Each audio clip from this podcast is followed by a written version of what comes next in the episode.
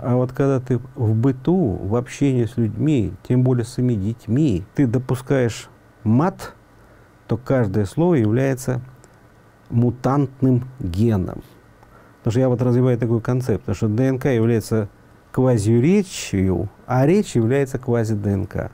То есть молекула ДНК, которая вот записана, в которой записана вся наследственная наша информация, это речевые структуры в основном, речевые. ДНК, э, кодирующая на голографическом уровне. Долго рассказывать, что это такое, так скажу, что это просто те же самые тексты записаны по-другому. И не только текст, но и образы. образы. Как Отец Небесный, создавший нас, сделал нас по образу и подобию самого себя. Вот. Но я, конечно, понимаю шире Отца Небесного.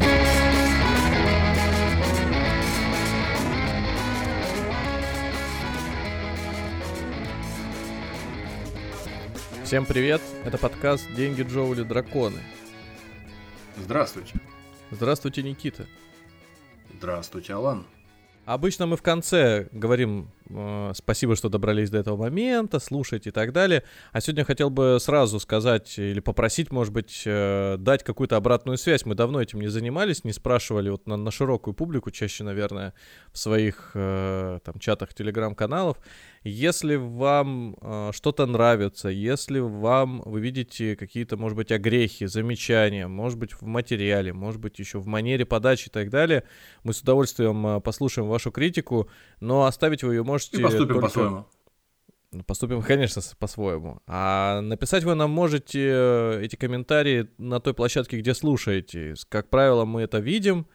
Там на Apple, на Яндексе это нельзя сделать насколько я знаю, вот э, на Казбоксе, или написать нам в Телеграме а, под э, постом к выпуску, любому выпуску, который есть, потому что все равно эти сообщения все потом в, один, э, в один чатик прилетят.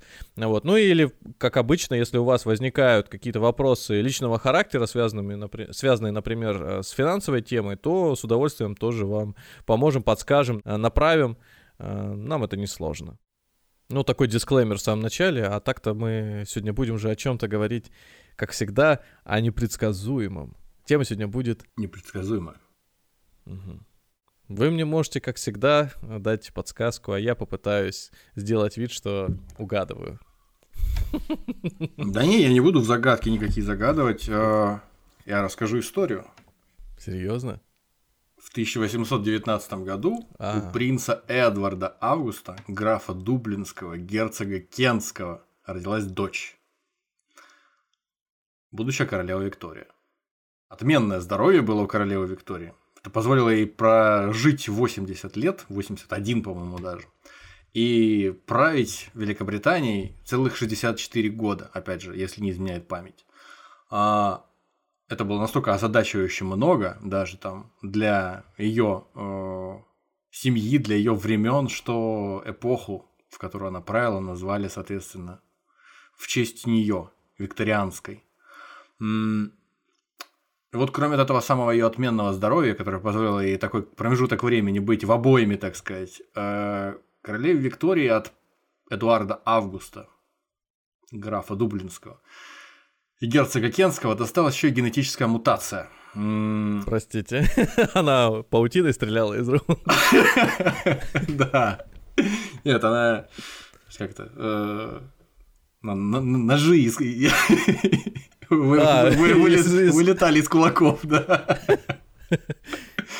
А, королева Виктория получила от отца поврежденную хромосому, которая обернулась проблемой с геном, ответственным за белок, связывающий, э, связанный со свертыванием крови. Э, по женской линии это никак не проявляется, и поэтому проблем у королевы Виктории не было, и у детей ее тоже. А внучка королевы Виктории, принявшая имя Александра Федоровна в крещении, а, вышла замуж за православного царя Николая II. И родила его, ему сына Алексея. А у сына Алексея, как известно, проявилась э, болезнь тяжелая гемофилия.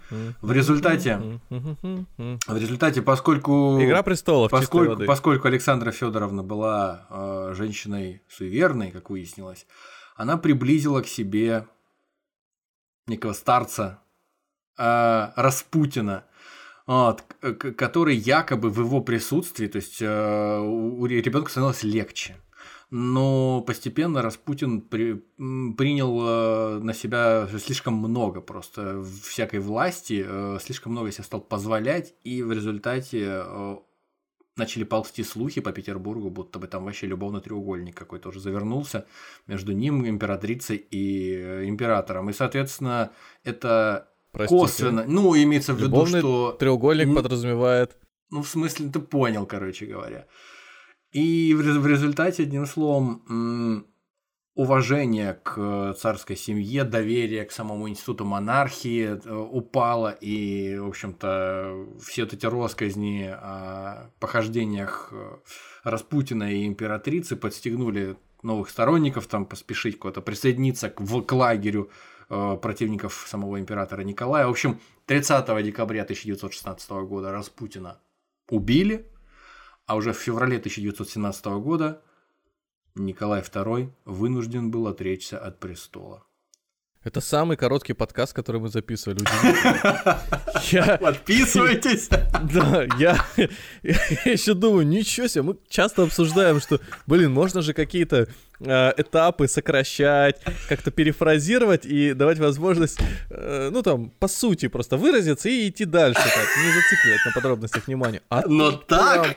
Все совпало, идеально, казалось бы, блин, красивая история, ты знаешь, я вот, э, слушая ее, сейчас думаю, насколько вот все переплетено, насколько вот в очередной раз по крупицам мы собираем общую картинку целого, целого мира, тысячелетия истории вот там, э, нашей культуры, западной культуры, вообще в целом, да, вот оно раз в нахлест так, и все, у меня теперь Ты в голове прав. опять э, вот как Сложился пазл. пазл. Ма- мал- маленькая деталька так раз и встала на свое место. Блин, это круто.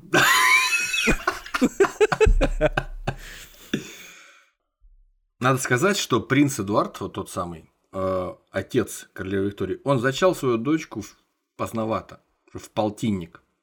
Вот. И, ну, как бы, надо сказать, в процессе жизни у мужчин в геноме сперматозоидов э, накапливаются ошибки, поскольку, в отличие от остальных клеток, э, клетки э, половые не подвержены запрограммированному там, старению и умиранию, то есть они э, смерти, то есть они э, постоянно делятся до бесконечности.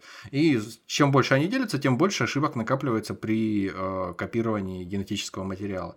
И, учитывая, что у человека при рождении уже есть определенное количество мутаций по сравнению там, с его родителями, на что в районе 14, по-моему, там плюс-минус.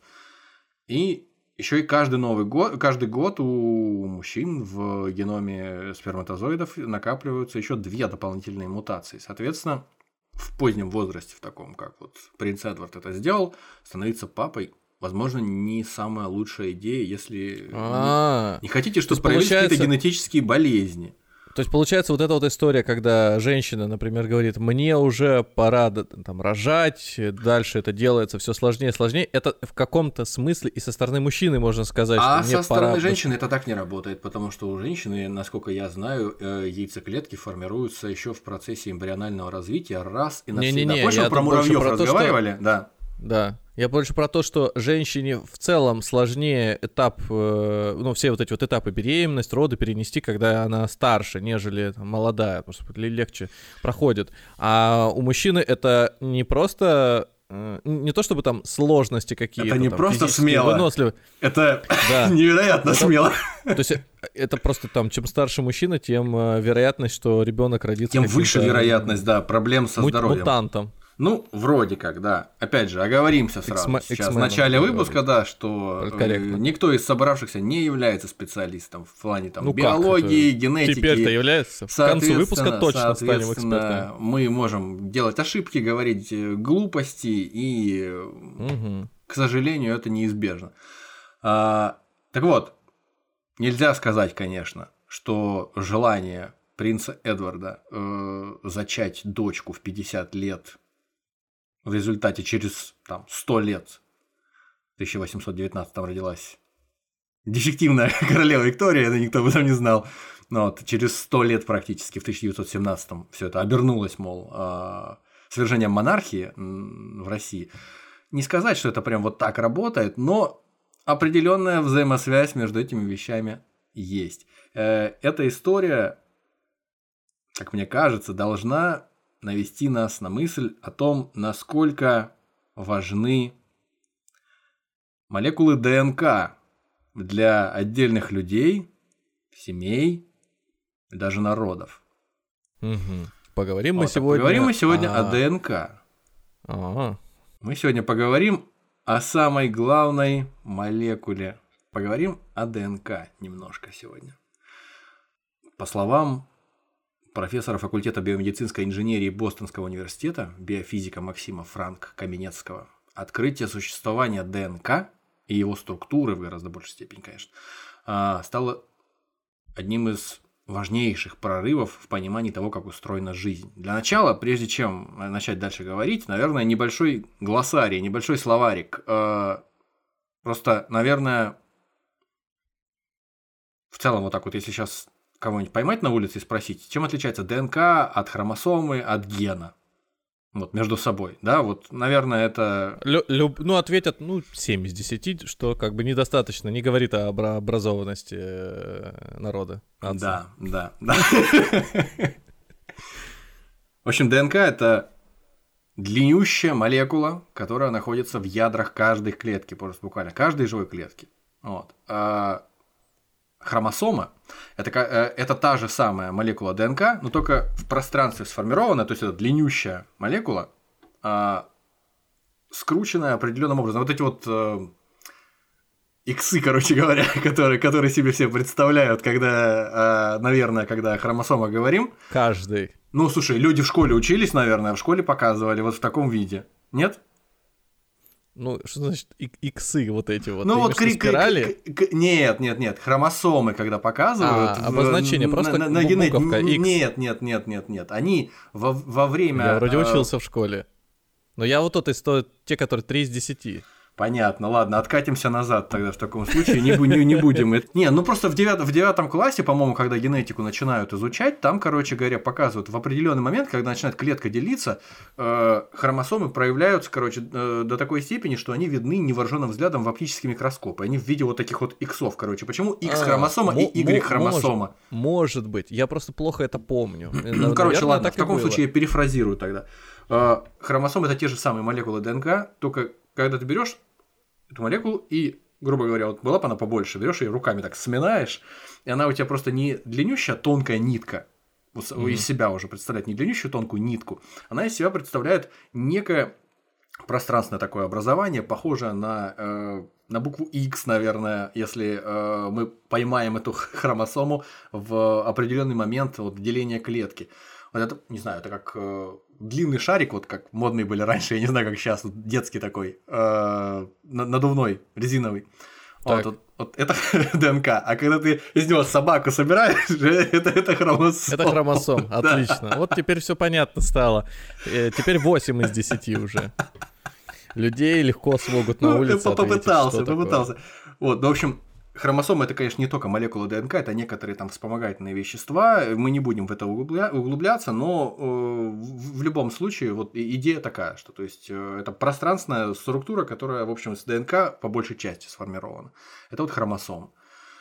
В такой форме ДНК хранятся в ядрах клеток. Вот. Что такое ген? А ген это вот когда мы говорим о ДНК, о, о молекуле длинной, тонкой молекуле этой ДНК.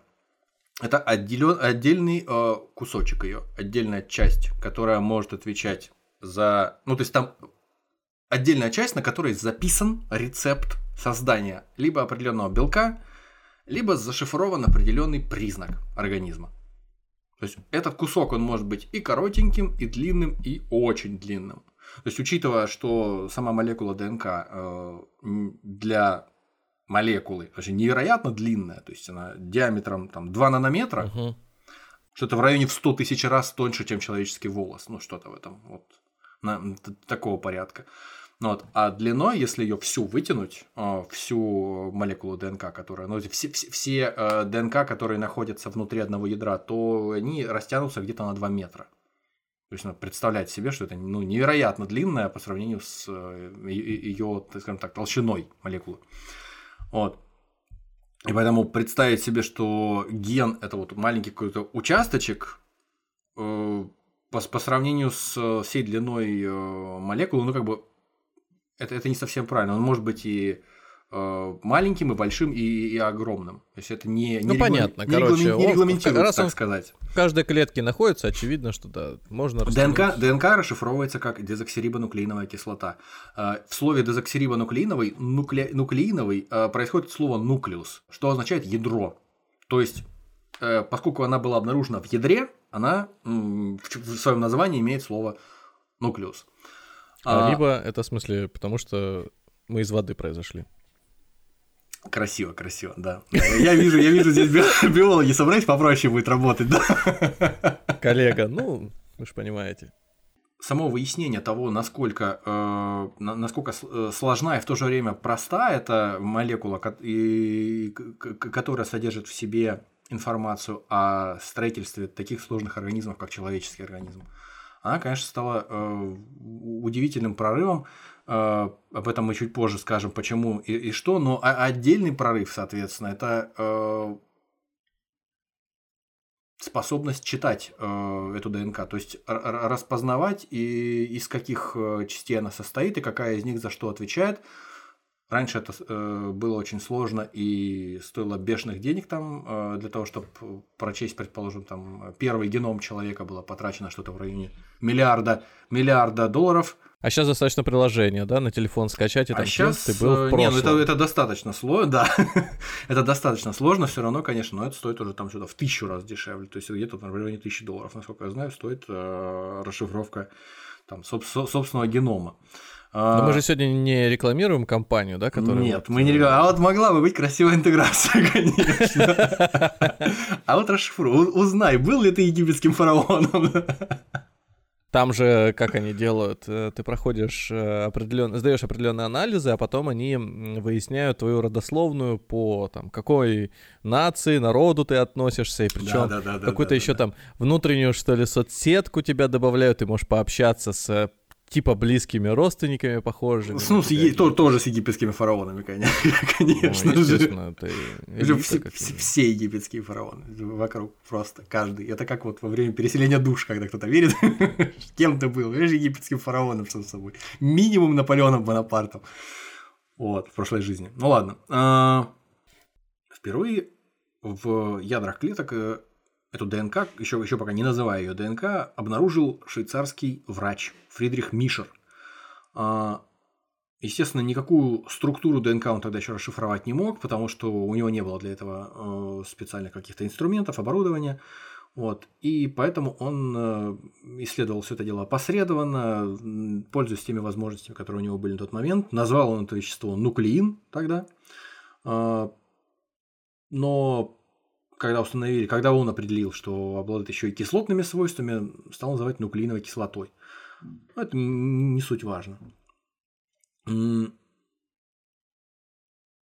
Еще, кстати говоря, за три года до Мишера, э, в 66 году, в 1866, Эрнст Геккель, такой небезызвестный немецкий биолог, э, предположил, предположил уже, что ядро отвечает за передачу наследственных признаков. То есть это, в принципе, процесс открытия ДНК, он не произошел, как любое открытие в науке, он не произошел, как удар молнии какой-то резко.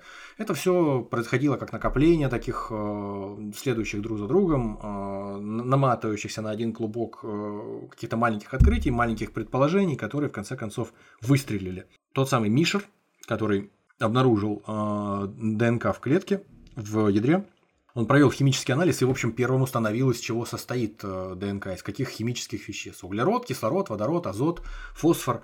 Э, поскольку большое количество этого вещества, то есть ДНК, э, Мишер смог выделить из э, молок, то есть из э, мужских половых органов лососевых рыб, там дофига было лосося, в речке в окрестностях э, того места, где он жил. поэтому для него это было ну, просто про простой э, источник э, ДНК. В общем, он, установ... он предположил, что поскольку это вещество в больших количествах он может синтезировать из э, молок лосося, значит, наверное, какое-то отношение, это, поскольку сами молоки – это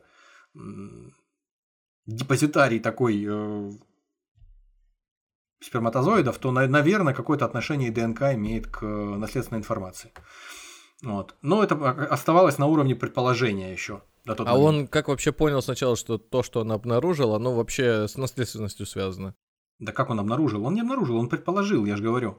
Просто а, по- ну... поскольку, поскольку это вещество было найдено в ядре, наверное, оно там не случайно. Это, наверное, не мусор, наверное, это не, некое важное значение имеет. Но какое важное значение, насколько оно важное, он э, для, для начала сказать не мог. Э, и, и только через сто лет фактически после него это было установлено. Это просто на уровне предположений, на уровне каких-то, э, на, на уровне гипотез.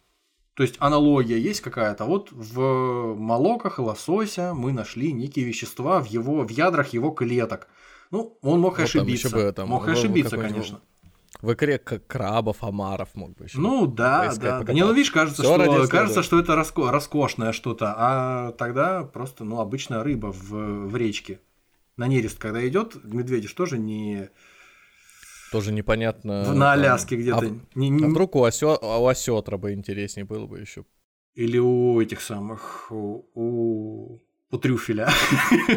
В икре. В икре трюфелей. Там со свинкой с ручной идешь, там по полюсу ищешь, да? Наконец-то я нашел эту ДНК. Осталось найти только бутылочку хорошего вина. И, и в нем покопаться тоже. Да. Как следует изучить его, да. На язык его так, сяк, погоди. В общем, э, Мишер опубликовал статью о том, что вот, да, загадочная молекула такая обнаружена в, в ядре клеток, но не то, что насмех подняли, ну так, с, с, со скепсисом отнеслись э, его коллеги к этой статье, потому что ну, не, не могли поверить до конца, что вот такая какая-то простая описанная им молекула из простых совершенно э, веществ, базовых из углерода, кислорода, там, водорода, азота, что она вот прям отвечает за передачу каких-то признаков э, живых существ из поколения в поколение. Вот. Уже ближе к моменту открытия самого, самой структуры ДНК, уже ближе к 1953 году, в 1949 году, э, Эрвин Чаргов, э, с, такой биохимик с, с своей группой исследовательской, уже подошел ближе к открытию, к выяснению того, как устроена ДНК и зачем она нужна. Я представил, они сидят э, с вилкой, ножом режут лосось. Да, ну, понимаешь? Чтобы суть разобраться... Почти уже. Да. А, подлей, подлей мне еще, да. Ага, ну так. Еще, еще, еще чуть надо Я считаю, что, коллега, мы приблизились, но еще недостаточно. Да, сырка еще вот этого, да? Отрежь мне, спасибо. Вот. Бокал Тем не менее, важное исследование. И это такой звук, знаешь, вот не хватает еще, чтобы эти тарелки с э, этот, вилки бьются по посуде, да. Да. Ученый мир. Это все на, на острие науки, конечно. В общем, э, группа Эрвина Чаргофа в 49 году вместе э, с, тем, что уже заранее выяснил э, Мишер, соответственно, они приблизились уже к, к, к тому, что случилось через э, три года в 1953, то есть уже, уже непосредственно к расшифровке э, структуры ДНК. Они э, смогли при помощи э, бумажной хроматографии, то есть, э, естественно, не, не, не, не пинцетами они разбирали эту ДНК, слишком мелкая для таких вещей. Они с, э, при, при помощи э, дистанционных методов, так сказать, наблюдения, они смогли выяснить, э, что нуклеиновая кислота состоит из четырех соединений. Из аденина, тимина, гуанина и цитозина. То есть вот эти четырех блоков, из которых в дальнейшем, в принципе, строятся э, аминокислоты. То есть этими четырьмя буквами, будем так говорить, записываются все инструкции э, обо всем на свете у всех живых существ в, в, в различных э, там царствах Э, живого, то есть и у растений, и у животных, у, там, у насекомых, у всех, а, для того, чтобы записывать в ДНК наследственную Короче, вся органич... органическая жизнь, она по одним и тем же принципам Фактически, фактически, да, но как минимум та органическая жизнь, которая на Земле существует, э, она устроена по одним и тем же принципам. И можно сказать, что, основываясь на этом, можно сказать, что она, в принципе, наверное, единожды появилась, потому что вся, вся она абсолютно и, и из одного какого-то корня проистекает. То есть разницы никакой нет. У кого ты поймаешь там какого-то жука или какого-нибудь там медведя или кого угодно, или какой-то там э, укроп, они все равно будут на базовом уровне построены из аденина, тимина, гуанина, цитозина на уровне а, ДНК. И, и везде будет а, а, вот эта вот спираль и у них, у, всех, у них у всех будет одна спираль ДНК, она у всех будет самое главное, что ну, не, нет смысла объяснять, что ДНК это молекула из двух ниток, угу. спираль закручена, все это примерно представляют со школы. Но она еще из мало того, что она состоит из четырех одинаковых этих букв кирпичей, и, которые друг с другом соединяются, как веревочная лестница, две половинки веревочной, веревочной лестницы, так э, она еще и закручена в одну сторону. То есть в правую сторону она закручена. То есть это да, даже на уровне пространственной структуры ДНК у всех э, живых существ на Земле устроена в это, даже в этом смысле одинаково. То есть она не то, что там у кого-то в левую сторону завернута эта спираль ДНК, у кого-то в правую. У всех вправо, как шуруп закручиваем отверткой. Вот угу. в, в правую сторону, если посмотреть на нее э, сверху на эту молекулу, если бы это было возможно вообще, она закручена в правую сторону. Так что теоретически можно сделать вывод, что жизнь от какого-то одного корня вся возникла и единожды. Или, возможно, просто все, что возникло из, из другого какого-то корня, уже исчезло. И мы этого не можем а, обнаружить, не можем никак а, подтвердить, опровергнуть. В общем, а, даже вот эти предположения, даже вот эти вот предварительные исследования, которые произошли до открытия структуры ДНК, они и то нам говорят об очень интересных закономерностях, много говорят об устройстве живого на Земле. Ну, в общем, мы подбираемся уже к 53 году. В 53 году, 1953, наконец, структуру ДНК расшифровали полностью. То есть выяснили, что она состоит из э, двойной спирали, что эта спираль состоит э, из наборов взаимно подходящих друг к другу попарно вот этих вот аденина, гуанина, тимина, цитозина, то есть кирпичей одинаковых, э, и что этими одинаковыми буквами записана наследственная информация. Причем интересно, что само пространственное устройство молекулы для ученых, которые уже этим вопросом занимались, оно само по себе уже давало не то что подсказку, а там, четкое понимание того, что их предположение о том, что в ДНК записана наследственная информация, она уже, собственно, это подтверждение, э, вернее, эту информацию подтверждала самим фактом своего существования. Вот конкретно именно такая структура ДНК, а не иная. В общем, э, британский молекулярный биолог Фрэнсис Крик и американский биолог Джеймс Уотсон в Англии, в Кембридже в 1953 году открыли пространственную структуру ДНК, за что через 10 э, лет получили Нобелевскую премию. Э, сразу оговоримся, что они открыли это не сами с нуля, Мало того, что мы сейчас только что говорили о том, что они стояли на плечах всех тех, кто до этого делал попытки приблизиться к этому открытию, кроме всего прочего, в э, Королевском колледже э, там, в той же Англии над этой же проблемой работала э, исследовательница Розалинд Франклин, которая сделала рентгенограмму ДНК, то есть она сделала фактически фотографию, можно сказать, а, рентгеновский снимок ДНК. А, это было очень сложно на самом деле. Это может быть выглядеть э, очень, очень как-то понятно и просто. Ну, ты пошел, сделал рентгеновский снимок, там, не знаю, поломанной руки своей какой-нибудь. Что тут просто, просто же. Пошел, забрал снимок. Не, ну про просто когда это уже технология. Не, не, да, во-первых, а во-вторых, когда ты не. Это сложно, во-первых, э, как, не, не просто потому, что это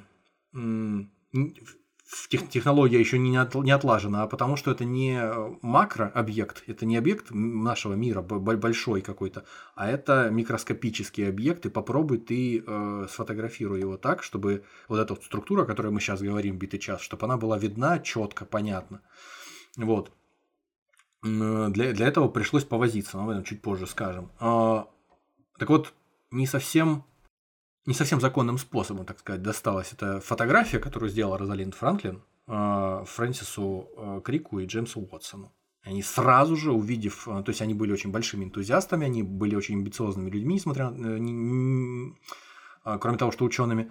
И когда им досталась эта фотография, они ее сами не, не, не крали под покровом ночи у, из спальни Розалинд Франклин, ну вот досталось.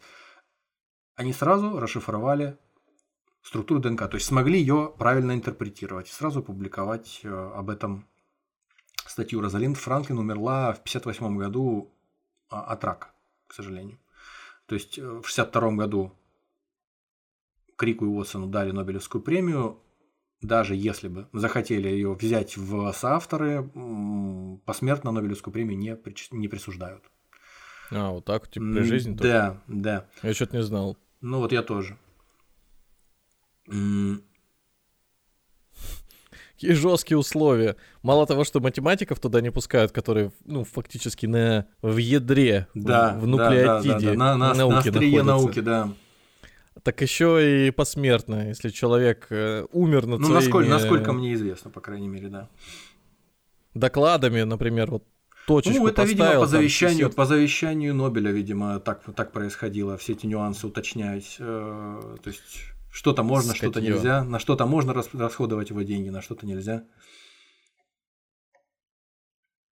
Так вот, Франклин. Не Бенджамин Франклин, а Розалинда Франклин. А,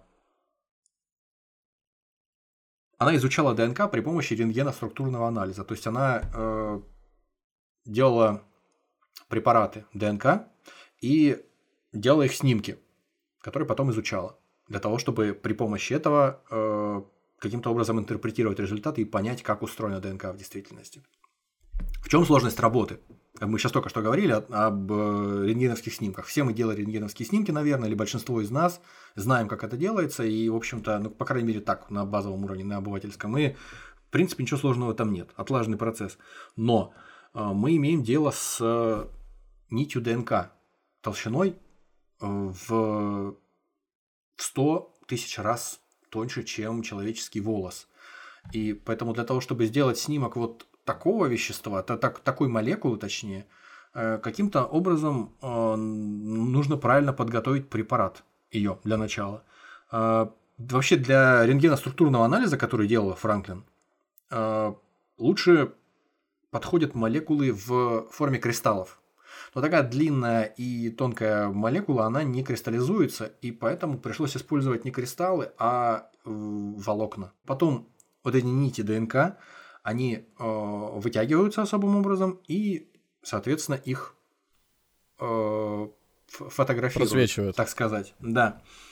Э, но мало того, что сделать нужно просто фото, ну, просто снимок рентгеновский этот, но надо еще сделать его в очень четким и понятным, чтобы можно было что-то вообще по нему э, вы... Ну, неважно, выяснить. здесь сделали снимок этот, просканировали, а дальше-то что?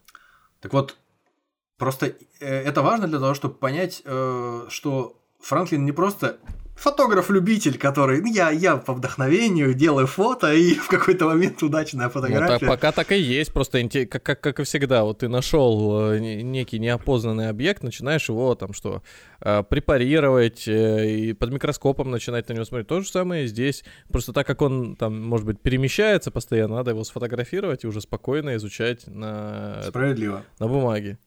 В общем, как выяснилось, как выяснила Франклин, просто так э, четкую фотографию, которая позволит изучать э, и выяснять структуру ДНК, э, просто так ее не сделать. Дело было из-за того, что много было нечетких изображений, а она пришла к выводу, что дело во влажности самого образца. То есть есть условно А-форма этого образца, А-форма ДНК и Б-форма. Вот Б-форма это особым образом увлажненный а, образец вытянутой этой нити ДНК, а, который больше соответствует естественному состоянию ДНК. То есть он во влажной среде внутри а, клетки находится. А А-форма – это та форма, которую она, ну, она назвала так условно. Это образец, состоящий из волокон разной влажности – и поэтому, видимо, лучи, которые через э, ДНК, через образец проходят, они, соответственно, по-разному как-то отражаются, преломляются, и получается нечеткий снимок. В общем, в результате она изобрела какую-то камеру специальную, в которой э, можно было поддерживать баланс этой влажности на определенном уровне и сделала четкий, отличный снимок. Кроме нее параллельно этим занимались еще разные люди, но у них тоже нифига не получалось ничего.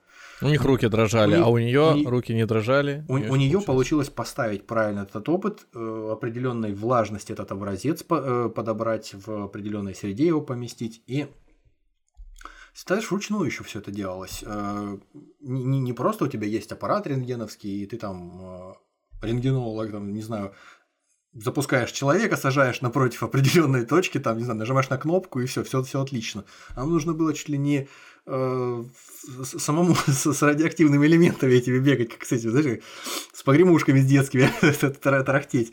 В общем, э, сделала в результате она снимок, и как я понимаю, интерпретировать его гораздо сложнее, чем просто его сделать. И она пока над этим кружилась сама, она э, пыталась его э, э понять, э, что из этого следует, из того, что она увидела.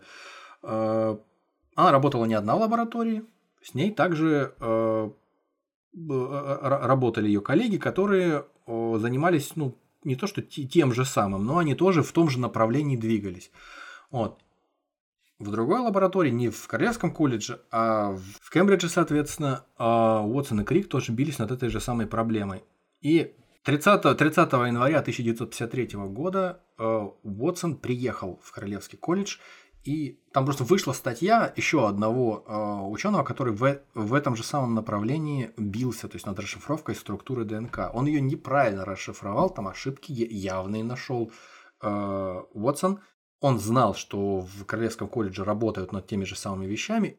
Амбициозный человек, он опасался, что Лайнос, этот э, Полинг, он поймет свою ошибку, и он раньше них расшифрует э, структуру ДНК. Он понимал, что надо объединиться, раз вы тут классные специалисты по э, рентгенографии, а мы э, классные э, биологи, которые пытаются тоже расшифровать одну и ту же структуру ДНК вместе с вами. Давайте объединяться, давайте вместе э, работать. Розалинд Франклин со своими фотографиями сказала, не, ребят, я сама разберусь. Давайте мы как-то... Вы, вы себе работаете, я себе. Вот. Чуть позже э, в общем, разговор зашел в тупик, они там поссорились, и э, Франклин, э, в общем, прекратил, прекратил эту беседу. А у нее был коллега по фамилии Уилкинс, с которым они были на ножах. Франклин и Уилкинс. Соответственно, э, Уилкинс э, возьми, да и передай Уотсону э, эти фотографии. Фотографии. Четкие, да, классные. И все. Как, как написал Уотсон потом в своей книжке, в которой он рассказывал о, о, об открытии,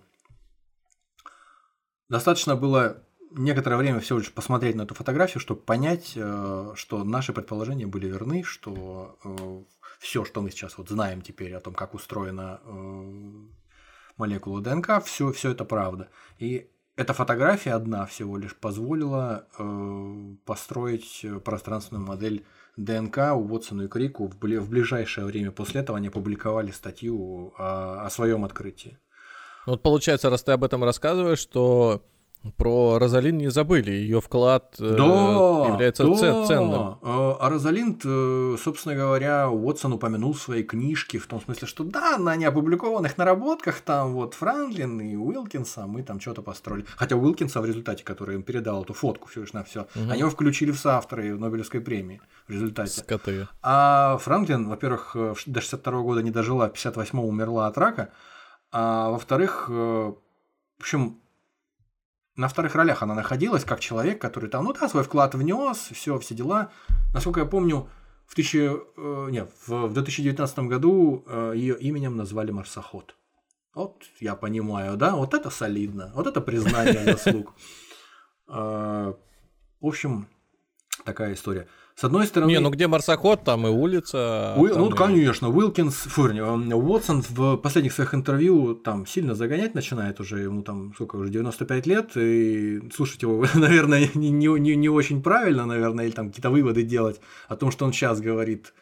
Все-таки серьезный ученый, серьезным ученым он был какое-то время назад. Слушай, ну это а как сейчас работает? Вот, например, короче, я думаю, просто с учетом э, Борьбы за, право, за, борьбы за на- права меньшинств. На, да, ну, не, не только меньшинств, просто за права э, людей там разных категорий, то, может быть, и, ну, это свой, конечно же, лепту внесло. Вот сейчас э, там, фильм про нее снимут, еще какой-нибудь э, сделают э, произведение, и раз, и действительно, она там памятник получит, еще что-то. Ну, то Ну- есть, э, эта Нобелевская премия, нахрен бы она там упала где-то. Да, это титул определенный, но раз тебя люди будут помнить и сделают э, в честь тебя построить какое-нибудь сооружение, ну, это ж круто. Институт Слушай, назовут. ну, вот я же говорю, вот в, в в книжке у себя Уотсон написал, что, или даже не, даже не так, Э, в последнем интервью, каком-то одном из последних интервью, Уотсон говорил о том, что, мол, даже я не уверен, что есть смысл о ней упоминать, как о человеке, который имеет отношение к этому, к этому открытию, потому что она такая замкнутая, такая не склонная к тому, чтобы идти на контакт и не желавшая делиться своими наработками, что это вообще за этика, что это за э, подход к работе. Вот э, все ученые, которые работают в одном направлении, должны между собой обмениваться данными, иначе просто мы это, это, это усугубляет картину, усложняет процесс совершения открытий. Но только мы ведь должны тоже уточнить, что э, Розалин Франклин была биологом в те времена и в той стране, где и когда э, это было непросто. То есть э, борьба за, прав, за права женщин, э, как минимум в том виде, в котором она прошла позже, как она идет сейчас, они еще и не, помышляли. То есть это было до войны, до, до Второй мировой. И поэтому, вот как говорят, по крайней мере, в интервью о ней такие дамы, как Джудит Ховард, профессор химии в Дархамском университете, и Патриция Фара, президент Британского общества э, истории науки, они утверждают, что, в принципе, женщин было очень мало в академической среде тогда. И их буквально притесняли. То есть там даже на базовом уровне, на бытовом, то есть там в общей столовой, там в какой-то, в, в- основном э, ели мужчины, женщины, они тоже не пускали. В общем, одним словом, это сложно об- объяснить. Э, В общем, женщины подвергались э, дискриминации, потому что они женщины. И, соответственно, э, если бы Франклин, допустим, сама совершила открытие, то ей было бы гораздо важнее э, написать эту статью и получить какую-то премию. То есть это как э, Ну ладно, ладно, ну нехорошо, не, не институт назовут, фотоаппарат. с- вот, да, другое дело. С- сол- солидное достижение такое совершить. Вот, поэтому, хотя, конечно, теперь э, оправдываются все оставшиеся эти дожившие деды, а, что, мол, это все, все было вполне в порядке вещей, что это вот соревновательность какая-то такая. э, ну, вот получили Нобелевскую премию, подумаешь, ну, Кто-то же получил, а кто-то не получил. да, Это да, соревнование. да, да, да. Не, не, Это не- не согласен я, короче говоря, с этими товарищами совершенно. Вот. Ну ладно, забудем про нее. В истории Время двигаться дальше, да? Чего мы будем толочь в воду в ступе, да? Ну, то есть получается, что вот то, каким мы сейчас знаем э, вот этот э, спираль ДНК, именно это и открыли Уотсон и Крик. Ну, получается, да. То есть даже не, не только При то- помощи фотографий вот, Розалинды э, госпожи Франклин. Да, причем не, не, не только то, э, что, что мы знаем о ее внешнем виде, о ее строении, но и тот факт, что она отвечает за наследственную информацию, за то, за то что в, А, в- в ней, в ней записаны все данные о строении всех живых организмов. Это произошло именно после 1953 года. Так вот, э, несколько примеров хотелось привести мне, почему э, это открытие такое важное. То есть, ну, сейчас, да, мы сейчас поняли, да, что просто с точки зрения универсального человеческого стремления к знанию, да, к п- уменьшению количества своих, своего незнания о мире, на- наоборот, к получению знания, а, приводит это открытие нас, да? Ну, то есть мы, мы не, Не, знаем, мы, мы нет, раньше не нет, знали, что человек э, там на- на- наследует Нет, признаки нет, от своих нет, потом- нет, нет, нет, предков. Не, не, не, Что не, нет? нет, не так работает. Нет, вот, вот смотрите, вы нам сейчас сказали, вот у нас есть Значит, э, э, информация, зашитая в спирали ДНК, а теперь же мы что хотим? Мы хотим на нее влиять. Там руки растут. А я хочу, чтобы у меня руки, например, были сильнее, с большим Ну, так вот я количеством к этому мышц. подвожу, я к этому подвожу, Вот, что типа кому-то может крылья, показаться, ну, ну что, ну вот открыли, открыли, ну просто кто-то может картошку чистит дома сидит точно так же, и кто-то думает, ну, ну открыли, открыли, ну узнали мы, мы жили Ну до да. этого раньше, не знали, что наследственная А сейчас информация. жили и знаем, и, и что нам дает? Ну да, и картоху так. Она так раз, бульк туда в... э, Водичку. Этот, В кастрюлю- когда в кастрюльку, да? следующую. Кстати, слышал, что один из быстрых способов чистить картошку это керхером ее. А я думал, а я думал вафельным полотенцем ее дери. Нет, так только бриться. Брить картошку от ростков. Керхером, ну, обязательно Я вспоминаю сразу, как сразу вспоминаю картинка лежбищ этих э, моржей, когда они один к одному так плотно лежат, и А. практически нет свободного места, сплошные моржи. И типа картошка через месяц после того, как ты ее купил, да-да-да. И м- моржовые бивни торчат из этой кучи моржей. Как отростки у картошки. Итак, э, Самое первое, что можно сказать, вообще молекулярная биология появилась вместе с открытием э, Уотсона и Крика в А, 1953 вот как. году. То есть э, такой науки не существовало.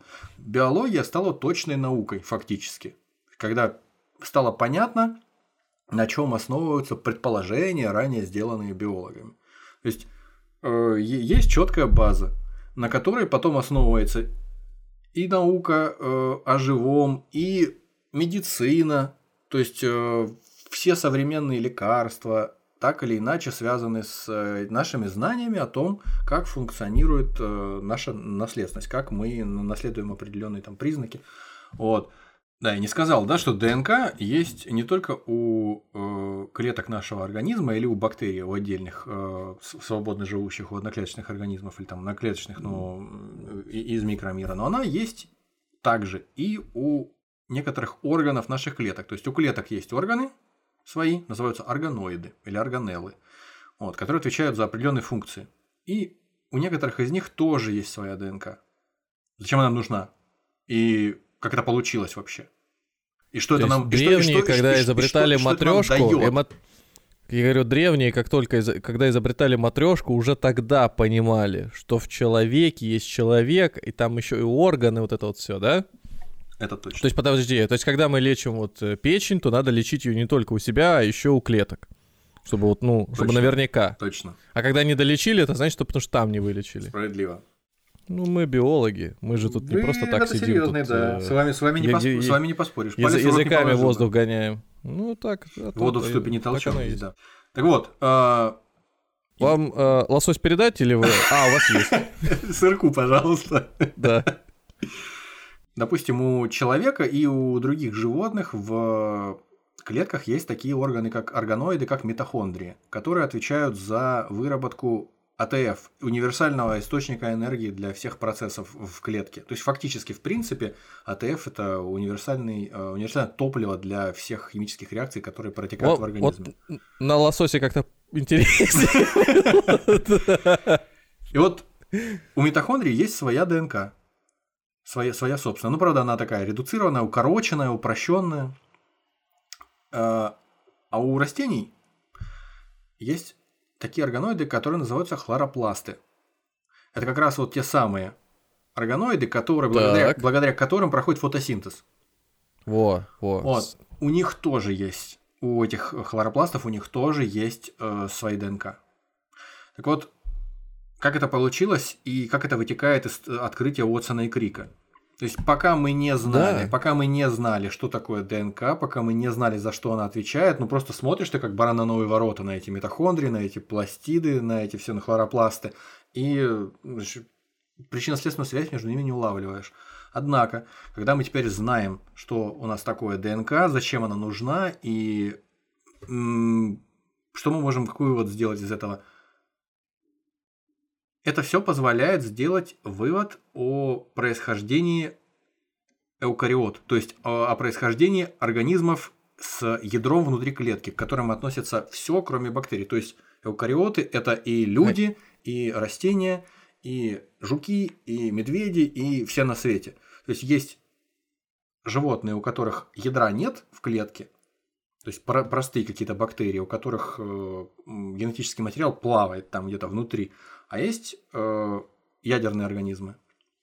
Так вот, как они появились? Как появились организмы, которые состоят из вот таких вот сложных клеток с ядром, с А, митохондриями, с пластидами? Вот этот вопрос, всем? вот этот вот, э, как его там, эскариот, да? Эукариоты. Эукариот, он как-то с эскариотом, он родственник? Он- Да, да, да, да, да, да. С, с, Иу- с Иу- с момент- Иудой предателем, да. Я просто думаю, какая-то у меня это Вы, сло- вы, слово все-таки, знакомое. человек эпохи Возрождения с вами приятно иметь дело. Ну, рано или поздно этот ДНК тебя предаст. Имея в виду. Пока петух не пропоет, три раза меня предашь. Да.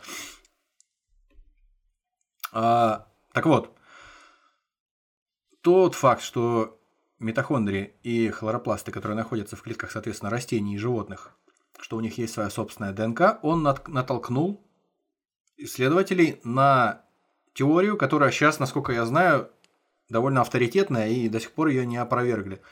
Теория заключается в том, что эукариотические организмы, эукариотические клетки, из которых состоит э, и наш организм с вами, они появились как симбиоз в результате симбиогенеза.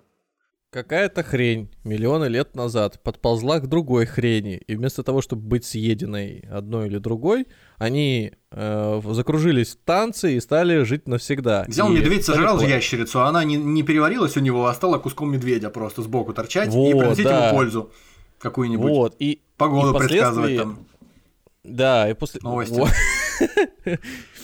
И после этого, ну и как минимум, медведь теперь с длинным языком может доставать до веток выше там каких-нибудь. А, и получается, что после этого симбиоза, как вы говорите, после этого танца у нас появился новый организм, который теперь известен нам как человек. Не, ну, Цветок, не, то, не, со- не- не- собака. не то, не то, что человек-цветок, а по- по- появились, э, появился новый тип э, клеток. Одно- как, еще на этапе существования только одноклеточной жизни, когда еще не было никаких многоклеточных организмов. Тогда просто некоторые организмы приобрели вот таких вот Ну, симбионтов себе. И Ну, да, те- теперь, эта тео- теория. И теперь мы существуем, фактически те процессы, которые у нас происходят внутри, э, обмен веществ наш, он построен Мгм. на том, насколько мне известно, что э, попадает в наш организм вещество какое-то, оно расщепляется на сахара, в этом участвует инсулин, соответственно, это э, э, простые эти сахара попадают в клетку, там они э, превращаются в этот самый АТФ, и АТФ уже идет э, как дрова в топку для всех химических процессов в клетке. Я, может, сейчас где-то в, че- в деталях ошибся, но У идея в меня том... АТФ то только одна связь. Это алкоголь, табак и firearms. Это организация по контролю за... Нет, просто, просто идея в сошло. том, что если бы тогда не произошло вот это вот э, слияние э, митохондрий и, или пластид, в зависимости от ор- То мы бы сейчас не записывали то бы мы бы сейчас не записывали здесь. этот подкаст с тобой, да, не сидели. мгм. Вот в чем дело. Вот, но, но, но э, мы бы этого никогда не узнали, если вот почему бы мы таким, Уотсон и Крик не э, открыли свою с- э, структуру спирали ДНК в 53 году. Почему мы вот им памятники не ставим? Я не про Уотсона и Крика, а про вот э, Про митохондрию и вот- и хлоропласт. Не все герои Да. носят плащи. Ну, конечно. Назвали бы... Вот, вот, вот, вот, где надо называть улицу имени митохондрии. Класс. Д- 20, к 20 миллионолетию митохондрии, улица Милли- 20 милли- миллионолетия. К, к трехмиллиардолетию. Да, трехмиллиардолетию А. хлоропласта, да. Со- Союз нерушимый с митохондриями и хлоропластами. Вот. Сплотила навеки Сразу эукариотическая люди в- клетка. з- в этом городе люди зрят в корень. У кого-то возникают мысли, что в России нет идеологии. Вот она должна быть вот такой, мне кажется. Кроме того, что благодаря открытию э, структуры ДНК мы теперь можем хотя бы представление иметь о, о том, как э, сформировались в том виде, в котором сейчас существуют э, наши клетки, клетки ядерных организмов и организмов с ядрами внутри клеток. И из этого можем делать определенные выводы о том, как развивалась жизнь на Земле. Кроме этого, есть более прикладные способы применения э, знания, полученного от Уотсона и Крика. При исследовании процесса воспроизводства такого вируса лямбда, бактериофага лямбда, который поражает кишечную палочку. Ну, то есть вот есть кишечная палочка, а у кишечной палочки тоже есть свои паразиты, то есть э, э, вирусы, которые их поражают, вот, паразитируют на них. Ну, это вот этот вот э, там, туалетный утенок там и все остальное. Во-во-во-во-во, да, точно. Э, проведем кишечную, как это, стерильная ватная палочка под ободком унитаза, да. В общем, оттуда, да. Э, вот есть э, кишечная палочка, у нее есть бактериофаг лямбда, который ее э, паразит. Так вот, когда он в нее проникает, ну представь себе такой шприц, который просто втыкается в бактерию, выплющивает туда в нее, выдавливает свой генетический материал, все, шприц отваливается, генетический материал, соответственно, заставляет э, бактерию воспроизводить э, ДНК этого вируса до бесконечности. Ну, счастливые, счастливые браки так начинаются. Во-во-во, именно так. А, так вот, у бактериофага, у этого вируса, у него внутри э, ДНК линейная, как и у нас. То есть есть начало, есть конец. Спиралька такая. А когда, а когда он ее выпрыскивает в кишечную палочку, там эта э, ДНК закольцовывается, превращается в кольцо. И, соответственно, после этого она начинает там воспроизводиться, удваиваться. То есть, как у нас угу. удваиваются, там э, реплицируются эти на, наши ДНК, так и там тоже внутри. Но э, при вот этом вот закольцовывании было установлено, соответственно, учеными, что при этом закольцовывании в, в момент попадания э, вирусной ДНК в кишечную палочку, ДНК может заузливаться, то есть ну, завязываться, буквально завязываться на узел. И представь, и, и представь себе, вот э, тот же самый многострадальный замок э, молния. Берешь ты его застегнутый, вот без куртки, просто замок молния застегнутый, берешь его на узел, завязываешь, ну и, соответственно, расстегнуть и застегнуть его, соответственно, не получается уже все из, Тяжело из, будет, из, из этого узла. Точно так же и здесь. А представь, что он внезапно у тебя удвоился, что у тебя вместо одного замка там внутри два стало замка. Просто на, это, на этот же самый узел завязанных. Вот точно так же и здесь. Такая же проблема в э, кишечной палочке, когда ДНК э, вируса начинает воспроизводиться. Если ДНК завязана на узел, буквально бактерия э, получает этот ДНК, и он внутри завязан на узел, начинает делиться, разделиться, разделился, а рассоединиться полностью не может. То есть какой смысл э, был попадание вирусной ДНК в кишечную палочку, если она не может воспроизводить новые вирусы. Фактически все было зря, и э, проникновение эту в кишечную палочку, оно убило попытки дальнейшие э, вируса размножаться. Это же абсурд. Что-то Нет, должен, быть, должен быть какой-то э, механизм для того, чтобы этого избежать. И он существует. Не, ну все же методом проб и ошибок же все. Вот Сначала суще... здесь не получилось, Существует специальный фермент, оказывается, который развязывает, разматывает этот узел. А у кого этот фермент? Надо в аптеке где-то купить? Нет, существует у э, бактериофага этого. Специальный фермент. А у вируса? У вируса, который впрыскивает свою ДНК, да, есть специальное так, вещество. Он еще и фермент туда. Которое позволяет разматывать эти узлы. Точнее, не разматывать, а резать их. Резать, а потом Это... на этом месте, где разрезал, разворачивать узел и соединять, наверное, соединять назад. Это день, деньги, наверное, да? Соединять назад. А, я не понял, честно говоря, шутку твою. Ну, типа, если представить, что вирус это подросток, а кишечная палочка это другая там студентка, подросток, и после того, как у них вот э, получился этот брак, завязались отношения, и, в общем, как это как-то решить вопрос с, с зачатым ребенком, то по, там, чтобы он родился и все нормально прошло, нужны... Фермент? Фермент? Деньги. Браво, браво. Ну, так мы, биологи, не, не зря свой э, лосось этими трюфелями посыпаем. Конечно. Окей. А, так вот. Деньги. Проблем, проблема решается специальным ферментом, который разрезает сначала э, завязанную на узел ДНК, а потом ее разматывает и собирает назад. То есть для того, чтобы вирус смог свою наследственность распространять дальше. При делении э, бактериальной этой клетки кишечной палочки надвое, То есть она будет дальше распространять этот э, э, вирусный геном. Короче говоря, это было бы абсолютно непонятно и неизвестно, как это использовать. Об этом бы не знали о существовании этого процесса и не знали бы, как его использовать в дальнейшем для нашей пользы, для пользы человека, если бы наши дорогие Уотсон и Крик не украли у Розалин Франклина информацию и, и не выдали это за, за, за свое открытие и не получили за это Нобелевскую премию. Вот. Великие люди. Да, автолик король воров. Короче говоря, они случайно волшебник Астронеос не написали параллельно? Кстати, вот в конце надо про волшебник Астронеос не забыть пару слов сказать. А, Хорошо. так вот, когда открыли этот фермент в результате, то есть выяснили, что он существует и какой он на самом деле, который разматывает вот эти вот э, узлы э, в ДНК бактериофага,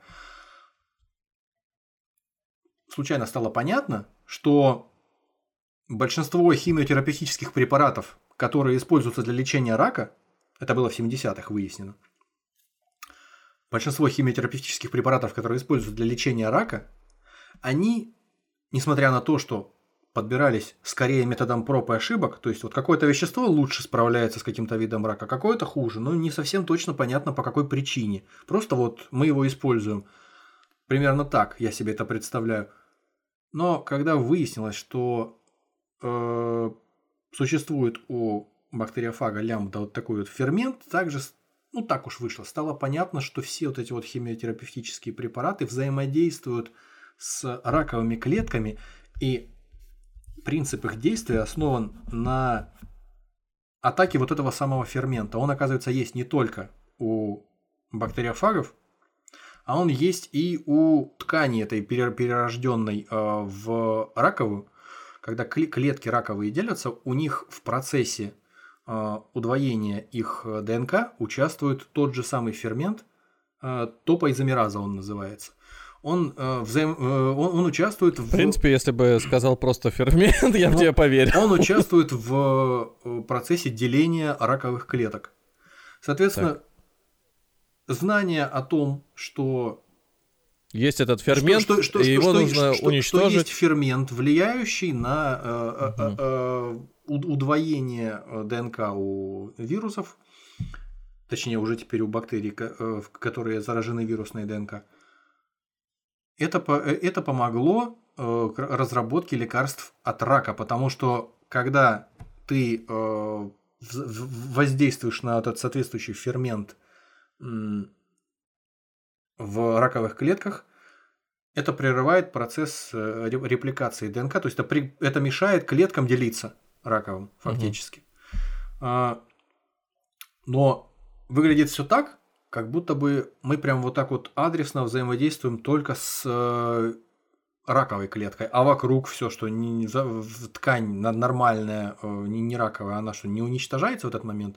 А фишка в том, что раковая э, ткань, вот эта онкологическая, это, короче, опухоль, она э, отличается от обычной тем, ткани, что она чаще делится. То есть ее клетки делятся гораздо чаще, в разы чаще.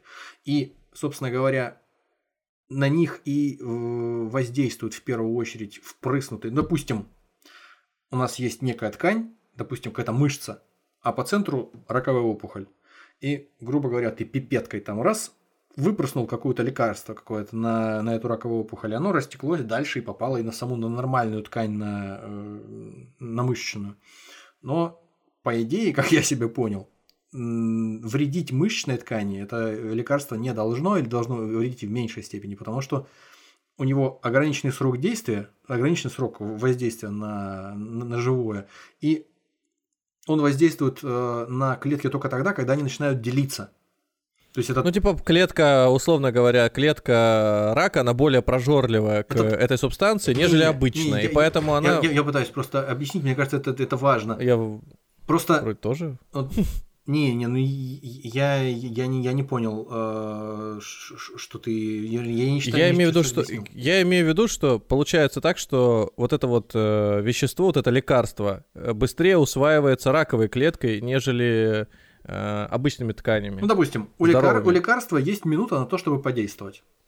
Э, ну. Оно попадает на, там, на, на две клетки одна из Ну них... и 90% этого лекарства выпьет э, Одна- раковая одна, клетка, одна из них 10% раковая, всё одна из них раковая, Я об этом и вторая, говорю. вторая не раковая. Только раковая за эту минуту, пока действует лекарство, разделится 50 раз, а э, обычная клетка не разделится ни разу, например. Так. И поэтому в тот момент, когда начинает делиться клетка, тут же сразу действует лекарство на этот фермент. А и все, клетка умирает. Потом срок, срок, э, воздействия лекарства заканчивается, оно там как-то усваивается, уходит, что ли, э, ра- растворяется. А обычная клетка тела, не, э, не раковая, она осталась живой. Теперь, теперь, как будто бы я теперь понимаю. То есть получается, что э, лекарство от рака, ну то есть э, эффект, эффект этого лекарства срабатывает непосредственно в момент вот этого разделения клетки, да? То есть, и- то есть если просто клетка существует, стоит на месте, условно говоря, там ничего не, не двигается, то лекарство как бы про- проходит мимо, как этот э, кот и доберманы, который за, за стеной спрятался, доберманы проходят мимо. А если бы кот в этот момент э, вылез, э, скажем, сделать свои кошачьи обычные дела, то доберманы его сожрали. То же самое лекарство. Так как да. раковая клетка не может стоять прятаться постоянно, начинает делиться. В этот момент ее лекарство сжирает. Потому что воздействует лекарство не на саму клетку, а на тот фермент, который разделяет, понял, ра- разделяет образуется. ДНК. Который разделяет ДНК. Да, разделяет он ДНК Мгм. только в момент деления клетки. И поэтому Все понятно. им- именно на этом основан принцип, э, за счет которого обычные Ну, вот клетки, видите. не раковые, не умирают от этого лекарства, а умирают Вот, только раковые. вот эту иллюстрацию можно и приложить к выпуску. Да. Соответственно, я чуть не забыл. э, От народа. еще один пример, да. э, за, за этими всеми доберманами и котами открытие Уотсона Крика и Розалинд Франклин, кроме всего прочего, э, позволило разобраться в одной из причин старения. А возможно, потенциально, поможет и увеличить человеческую жизнь. О чем мы говорим? Мы говорим о так называемых теломерах. Что это такое? Мы вначале говорили о том, э, что у нас э, такое ДНК и что у нас такое хромосомы. Вот хромосомы это ДНК такая смятая в, в кучу, то есть нить ДНК, из которой сформирована некая структура такая, похожая на э, букву X, условно говоря, э, латинскую, или на букву Х русскую. Каждый раз, когда клетка делится, ДН- ДНК делится пополам вместе с клеткой. И в каждую э, из новых клеток дочерних попадает по идентичной половинке. Половинки. Вот. Так. Но каждый раз представ- представляем себе, наша длинная ДНК делится пополам. И э, ка- каждая из этих половинок нарастает, э, превращается в исходную ДНК. То есть э, И прям ничего, никаких потерь по пути не возникает. происходит, да, мы, по-моему, об этом не говорили, что при э, удвоении ДНК каждый раз, когда у нас делятся клетки, у нас, во-первых, это идет процесс очень быстро, а во-вторых, он идет очень точно. Но при этом, конечно, все равно ошибки происходят. Но якобы, насколько я помню, ошибка происходит где-то э, в одном из э, миллиарда нуклеотидов. То есть, э, если вся наша ДНК состоит из порядка трех миллиардов, если я не ошибаюсь, порядка трех миллиардов вот таких вот элементарных кирпичей, букв, скажем так, Мгм. из которых, которыми все записано, вся информация на ней, то где-то порядка одной ошибки на миллиард происходит при копировании. Но это нормально. Это нормально. Учитывая, до какой степени часто делятся клетки, до какой степени э, много должно накопиться, по идее, этих ошибок, но, тем не менее, вполне себе до- достойное количество. Так вот, что такое теломеры? Теломеры так называют краешки хромосом. То есть, почему они укорачиваются? То есть, старение связано отчасти с укорачиванием теломер, краешков хромосом в каждом последующем делении клетки. То есть, вот клетка в нашем организме делится один раз, разделилась на две части. Вот в клетке эта структура, созданная э, ДНК, вот эта хромосома, она взяла и укоротилась чуть-чуть. Она создает, представляет из себя букву Х. Вот этой буквы Х, вот эти все четыре э, краешка, они раз, чуть-чуть укоротились. Совсем на немножко. Совсем немножко, но укоротились. А этот процесс начинается вот укорачивания в каком-то определенном возрасте, ну то есть ощущение, что, например, Нет, он человек... как, э, вот Да, ну вот как вот до появился 20 лет человек, он, он роди- роди- растет, родился человек, и все, и вот у него деление клеток происходит, и они... Подожди, Не, даже я не имею в так, виду- даже не так, еще внутриутробное развитие. Каждый раз, когда, когда делятся клетки, у них делятся их... Подожди. А па па па па па па па пара пара пара. Красиво. А а старение это само, оно же возникает, ну, если деление клетки происходит с, э, еще с, там, в животе матери, потом э, в коляске, потом в школе, но при этом человека морщины появляются только спустя время. Ну, я имею в виду, что у, у него метаболизм ухудшается и прочее. То есть спустя там лет 20 еще. У каждой клетки есть определенное количество отделений, после которых наступает так называемый апоптоз, когда клетка умирает. Но э, это как э, э, арифметическая прогрессия. То есть из одной клетки появляются две клетки. При следующем э, уровне деления из э, двух то уже получается четыре. Подожди, то есть, э, то есть как бы какого-то запаса прочности вот этой вот молодости хватает на, за счет длины вот этой самой, этого самого теломера, да, на, на хромосоме? Да. И у каждого да, он свой. Да, То есть, да, типа, да. до 30 а дальше мы уже на остатках их там, Ну, да, смотри. соки последние из организма выживаем, и, допустим, еще лет там 40-50. В тот момент, когда э, происходит деление э, клетки, у хромосомы, у, у краешки ДНК, будем так говорить, они укорачиваются каждый Мгм. раз.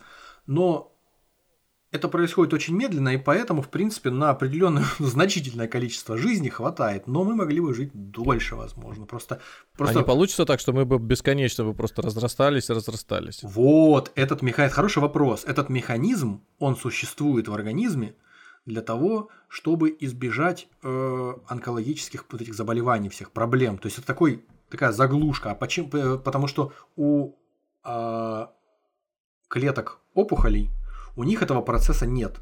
То есть у них существует такой фермент теломераза, который восстанавливает после каждого деления укороченные участки э, ДНК.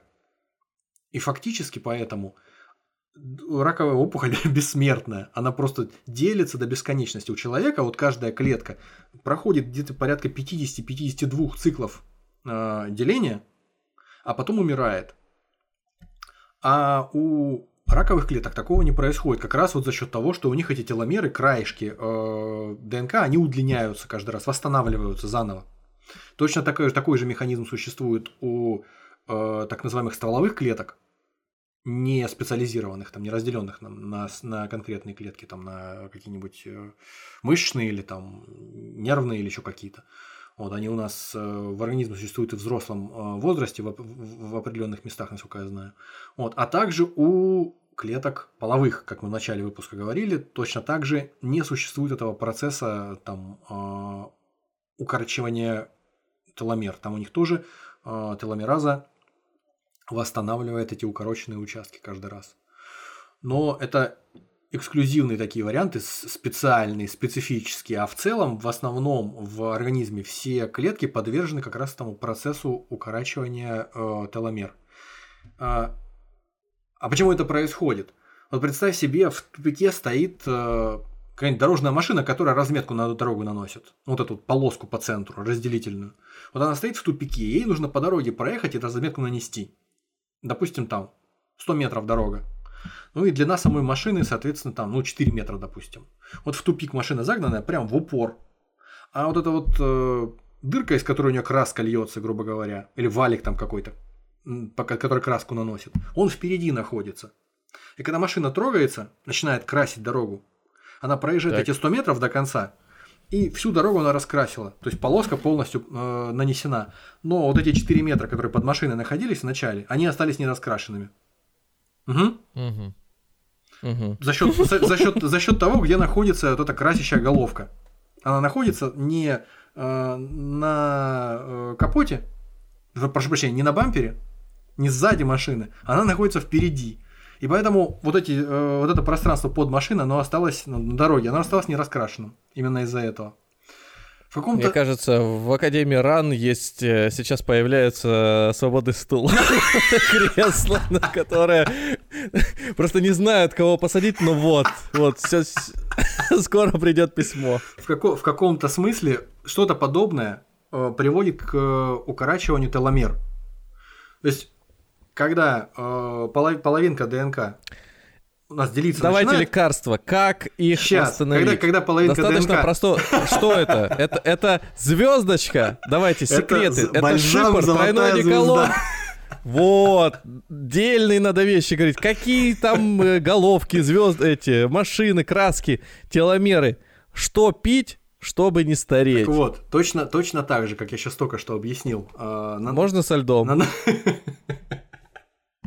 Точно так же, как я сейчас попытался привести аналогию с э, машиной, которая разметку на дорогу наносит.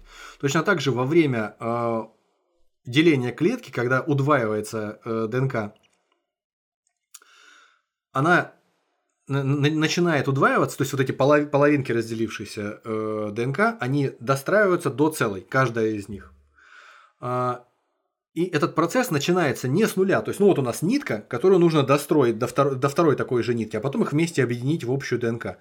Этот процесс начинается не с самого начала, не с края нитки. Так, это, так уж сложилось э, биологически, что для того, чтобы начался этот процесс, нужно маленький-маленький, такое ма- маленькое вещество, которое синтезируется тут же в клетке и присоединяется. Оно называется праймер. Вот с него начинается э, достраивание дочерних этих кусков э, ДНК до целого. И когда Мгм. полностью достраивается до конца каждая из половинок материнской ДНК и отходят в новые клетки, вот этот вот праймер маленький, он состоит из, несколько, из нескольких нуклеотидов. Вот этих из нескольких буквок. Ничего не значащих. Он просто служебный такой. Его э, растворяют, уничтожают. То есть его, и- его больше нет. И, соответственно, получается, что тот кусочек э, материнской ДНК, который находился под э, праймером, он не скопировался в дочерней э, ДНК. И получается, вот этот вот краешек ДНК, он остался не скопированный, и он укоротился таким образом. Мгм. Постепенно, за счет того, что это очень маленькие кусочки, которые каждый раз укорачиваются, укорачиваются с каждым новым копированием, вот за счет этого праймера, который э, не дает докопировать полностью э, ма- материнскую ДНК, Ну, вы меня раз- это, расстраиваете. Звучит это так, как будто бы, раз его нельзя, раз он теряется, то его можно не восстановить, а только Это- разве что это- остановить. Не-не-не, это точно так же, как с нашим э, разговором про лечение рака. Про э, завязанный на узел э, хромосомы э, этой кишечной палочки. Здесь Я все решается. доберманов уже выпускать? Здесь все, здесь все решаемо. Природа для того, чтобы избежать от этого процесса, потому что ну каждый раз ты постепенно укорачиваешь, укорачиваешь свою ДНК, и Ну, в конце она нач- я, нач- шас- я ос- осанка. ш- начну- ну, начнут так, ну, теряться и в что? конце концов нормальные, э, полезные, важные какие-то функции. То есть гены, которые отвечают за важное, полезное, они начнут постепенно отпадать. Вон Ну. существует прогерия. Такое э, заболевание, когда изначально вот эти вот участки э, в ДНК, они укороченные. И ребенок начинает стареть ускоренными темпами. Моментально просто, буквально маленькие старички такие. Ну, наверняка многие знают, о чем я говорю, многие видели. Вот такие дети, которые выглядят как старички, они очень быстро умирают. Именно из-за этого, насколько я знаю. Так вот, природа научилась э, вот эти вот краешки, вот эти вот э, не, недокопированные участки хромосом, учил, нау- научилась компенсировать их при помощи теломер. Так вот, теломеры – это вот куски хромосом, куски, точнее, ДНК, из которых состоят хромосомы, которые ничего не значат. То есть, если весь представить, что э, вся, вся длина э, ДНК, она состоит из э, текста, записанного нуклеотидами, который что-то значит, то есть определенные признаки кодируют там организма, то вот эти вот куски с теломерами, они не значат ничего. Они нужны именно для того, чтобы укорачивать их в момент копирования. То есть вот этот праймер, о котором я говорил, присоединяется к материнскому куску ДНК, он, происходит полное копирование, уходит э, дочерняя ДНК в новую клетку, а укоротившийся кусок, он никакой проблемы для э, новой клетки не несет. Пот- Потому, потому что э, этот кусок ДНК, он ничего не значил, он ничего не кодировал. Не кодировал никакой информации наследственной, ни за что не отвечал. И пока вот эти вот куски, теломеры эти в дочерних хромосомах сохраняются, пока они полностью не э, укоротятся до того момента, когда дойдет дело до каких-то деловых полезных кусков ДНК, которые уже э, связаны с определенными признаками, в принципе, все в порядке, окей. Но на старости лет уже доходит дело до того, что э, теломеры совсем укорачиваются и начинают копиться всякие неприятности из-за этого. В принципе, можно было бы сказать, ну а что, ну вот у раковых клеток есть э, возможность решать ту проблему, есть теломераза, фермент, он удлиняет. Я жду, когда меня, да, когда опять, бессмертным стану, что у меня этот? Э, ДНК. Удлиняете. У этих самых, у половых клеток такая же история есть, такие же проблемы решают. У стволовых клеток, у зародышевых этих то, тоже решается эта проблема. Э, в, в чем дело? Почему э, так не поступить, казалось бы? Но я же говорю, это э, может привести просто, если бездумно так делать, э, поступать так же, как поступают раковые клетки, то э, это может с пользой привести и к риску а, онкологии. Просто ограниченный процесс жизни клетки, он э, как раз нас от этого защищает. Вот.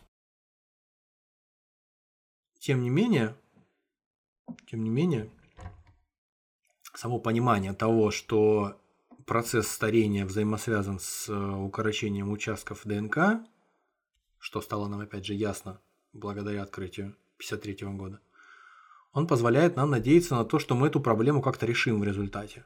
Поскольку уже есть решение этой проблемы в нашем же собственном организме, хотя связанное с некими «если» и «докобы», с опасностью возникновения онкологических заболеваний – с э, всякими проблемами подобного рода. Тем не менее, есть надежда на то, что э, каким-то образом мы эту проблему решим. Каким?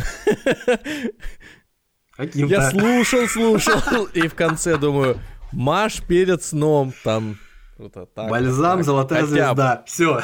Подожди, подожди. А, так, а нет хоть каких-то, может быть, средств, э, которые отдаленно влияют на то, чтобы наши... Вот, вот смотри, я включаю телевизор, я делаю это редко, и там крем сохраняет молодость кожи, свежесть и еще что-то там. Ну, ну вот его попробуй. Ну, может быть, у вас есть, есть надо? Никто не пробовал? Попробуй его для начала. Думаешь, да? И, за, и заесть этими э, таблетками Тайда, вот, которые Таблетками для посудомоечной машинки, да.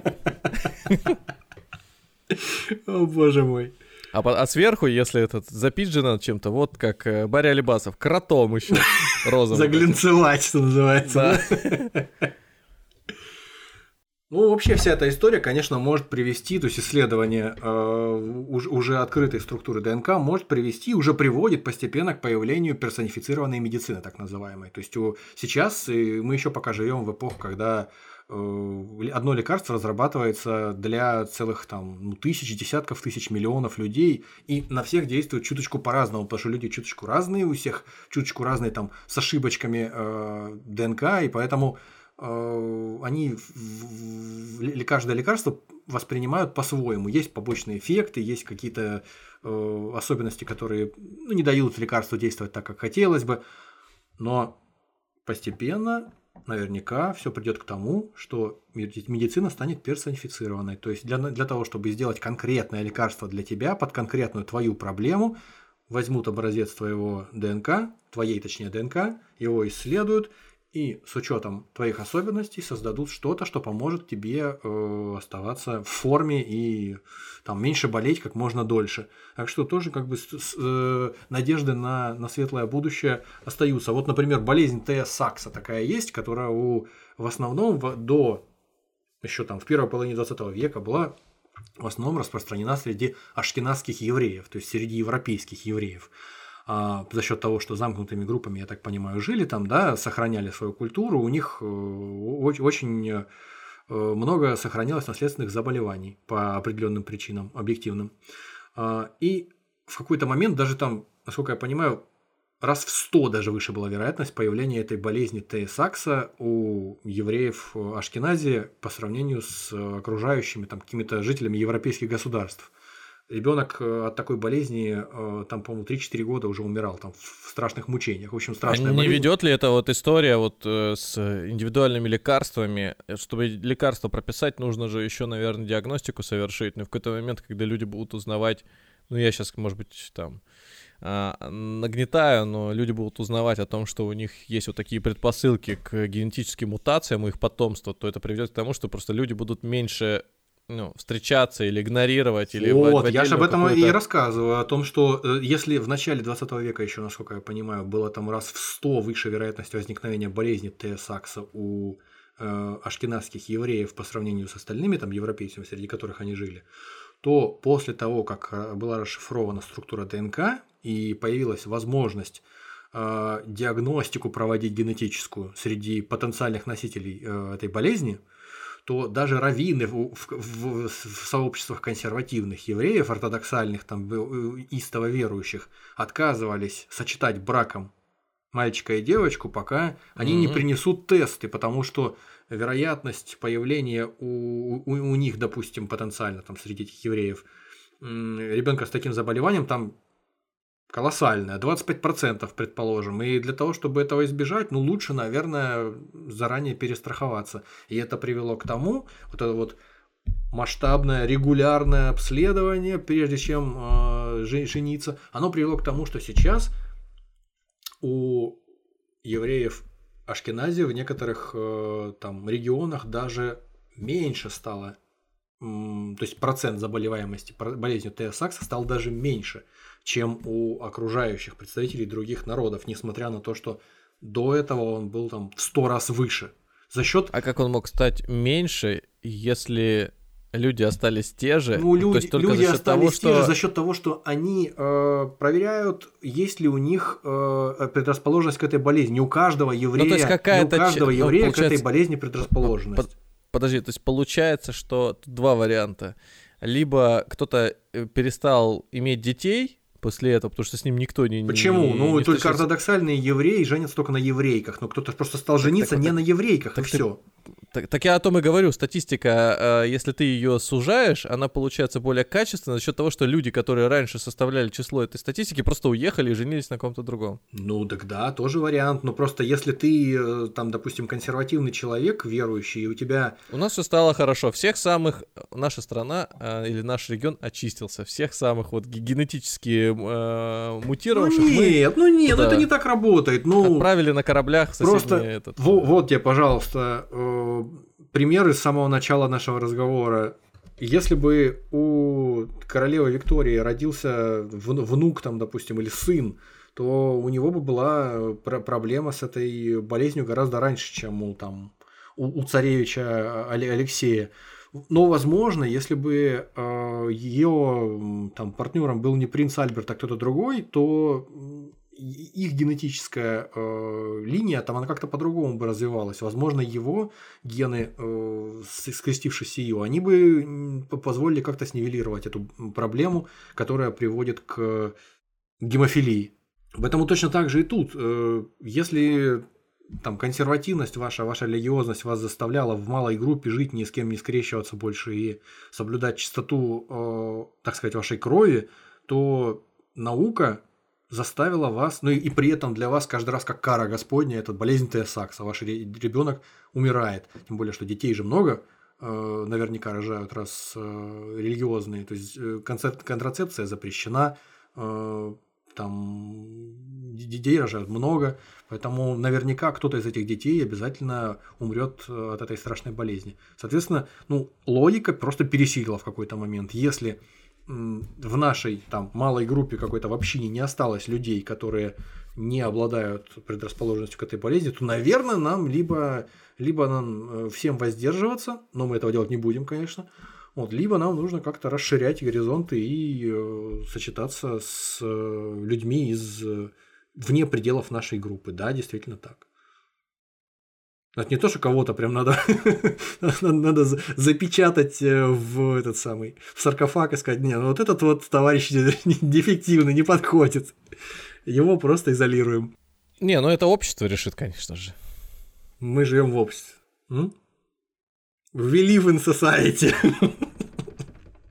Напоследок надо еще сказать, что не факт, что ДНК это вот такая универсальная штука, универсальный носитель наследственной информации, с которым все живое появилось с самого начала, с, появления жизни вообще. Потому что даже в наших клетках сейчас существует не только ДНК, но и РНК, то есть рибонуклеиновая кислота, которая скорее служебные функции выполняет при э, копировании наследственной информации. Вот. А, также РНК на уровне от ДНК, то есть такую же функцию выполняет базовую, как переносчик на молекула, хранящая наследственную информацию у некоторых примитивных организмов, там у э, бактерий у некоторых. Поэтому, в принципе, есть теория такая, что, возможно, изначально РНК первой появилась. То есть, э, а, а потом уже э, в силу каких-то причин большинство живого на планете стало использовать именно ДНК в своей э, жизнедеятельности для того, чтобы переносить информацию наследственную. Да, и еще момент, э, я не, не договорил, забыл.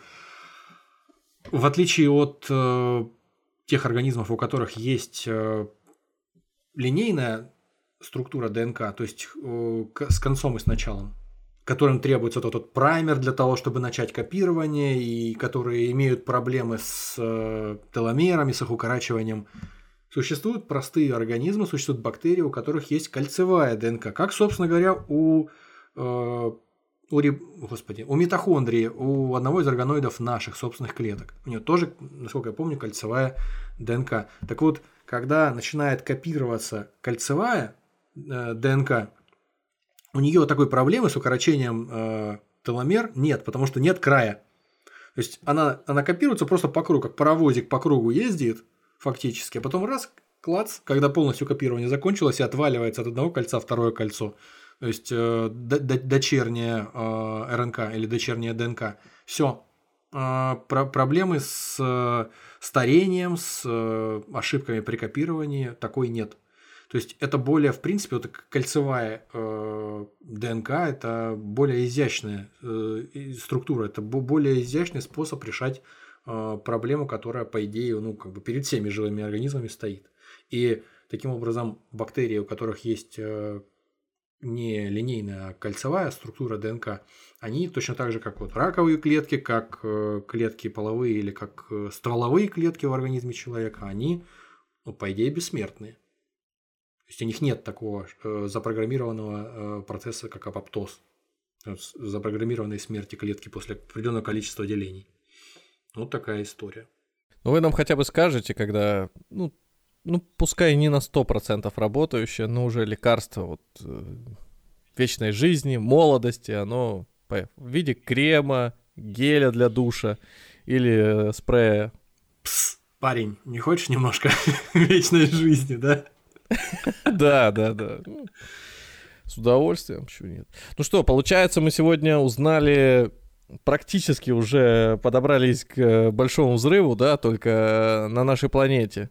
Да, можно так сказать про ДНК, про, поговорили, например, про эту кислоту, непонятно. Ну, в целом, я не скажу, что у меня какая-то картинка точная появилась в голове, и смогу ли это повторить потом, ну да, э, особенно из-за такого количества терминов. Но, с другой стороны, какие-то примеры, которые сам себе попытался создать, надеюсь, и у наших слушателей тоже, они в некие формы аналогии трансформировались, которые теперь помогут им, ну что ли, э, э, разговоры на эту тему или вообще представление о картине о жизни на, на Земле и себе самом сделать чуть более понятными. Будем на это надеяться. Ну, это хороший повод э, пойти и отведать вкусного лосося в любом виде, слабосоленого, жареного. Чтобы почтить быть. память первооткрывателей, тех, кто стоял с самого начала, да? Открытия. Да-да-да. ДНК. Но, кстати, напоследок вспомним еще раз про Розалинд Франклин, которую в забвение, которая в некое забвение, по крайней мере, для Нобелевского комитета попала. Но мы-то знаем, что ее вклад важен, ценен, и будь у нас возможность, мы бы назвали этот выпуск имени Розалинд Франклин. Я плачу. Ну, спасибо, что добрались до этого момента. Слушайте нас там, где вам удобно, на Яндекс Музыке, Apple подкастах, оставляйте комментарии, на Кастбоксе, звуки, Spotify, Литреси, на Ютубе, Рутюбе. До свидания. Если вам нравится то, что мы делаем, поддержите нас на бусте. Всего вам доброго. По поводу волшебника страны Оз я слушал подкаст про э, кентерберийские рассказы Джеффри Чосера. исследовательница, в общем, литературовед, который э, исследует э, творчество Чосера, э, подлинники, там, рукописи его книжек, потому что это был, по-моему, когда он там жил, по-моему, в XIV веке, вот классик английской литературы, по-моему, первый такой из классиков английской литературы. Вот, в общем, э, интересная тема, связанная с полимпсестом и с э, с интерпретациями книжек. То есть до, до эры книгопечатания каждый, кто переписывал его книжку, начинал вступать с ним в полемику, потому что у него там интересные рассказы всякие, то на полях где-то кто-то наносит какие-то свои там э, ощущения от того, э, отношения свое к тому, что происходит в его рассказах, там, допустим. Или кто-то начинает отчасти какие-то правки вносить, немножко и, и, исправлять, э, ну, не сам сюжет, но нюансы там какие-то. Вот. И, в принципе, если судить по тому, что э, какое мнение имели об этом э, современники, читатели, это было не критично. То есть это не, не считалось э, чем-то таким ужасным. То есть, ну да, э, человек переписывает книгу, он вносит какие-то изменения, он с ней там вступает в полемику.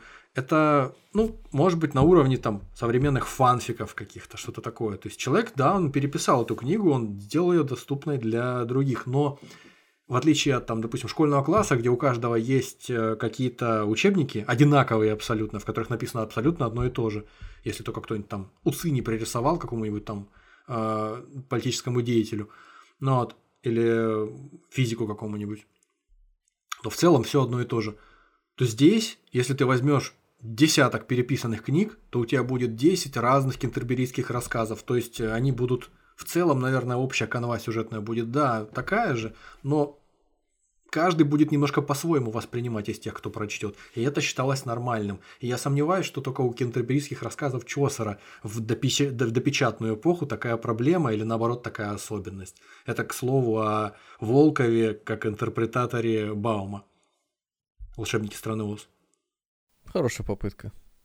Исследователи из Техасского университета в Остине разработали новый метод хранения информации в ДНК. С помощью него удалось записать в двойную цепь дезоксирибонуклеиновой кислоты сказку Леймана Фрэнка Баума «Удивительный волшебник страны Оз». Вот какая Текст была красивая подводка. Перевели на эсперанто. ДНК намного эффективнее существующих накопителей. В одном ее миллиметре можно вместить столько же информации, сколько в двух се- серверных фермах, каждая из которых имеет размер гипермаркета. Ученые до этого записывали информацию на ДНК, но их способы не отличались надежностью. Макромолекула могла, по- под- могла, по- могла, по- могла повредиться, а записанные данные пропасть. Вот так вот теперь микробы читают э, волшебника страны Ост, но не Волкова оригинале. Кто тебе, кто тебе сказал? Кто тебе сказал? Возможно, ну, э, они записали на ДНК, а наши а, запишут они на сказали, РНК. что... Но не Баума Волкова. Это будет ответ серьезный, нокаутирующий. Это будет симметричная мера.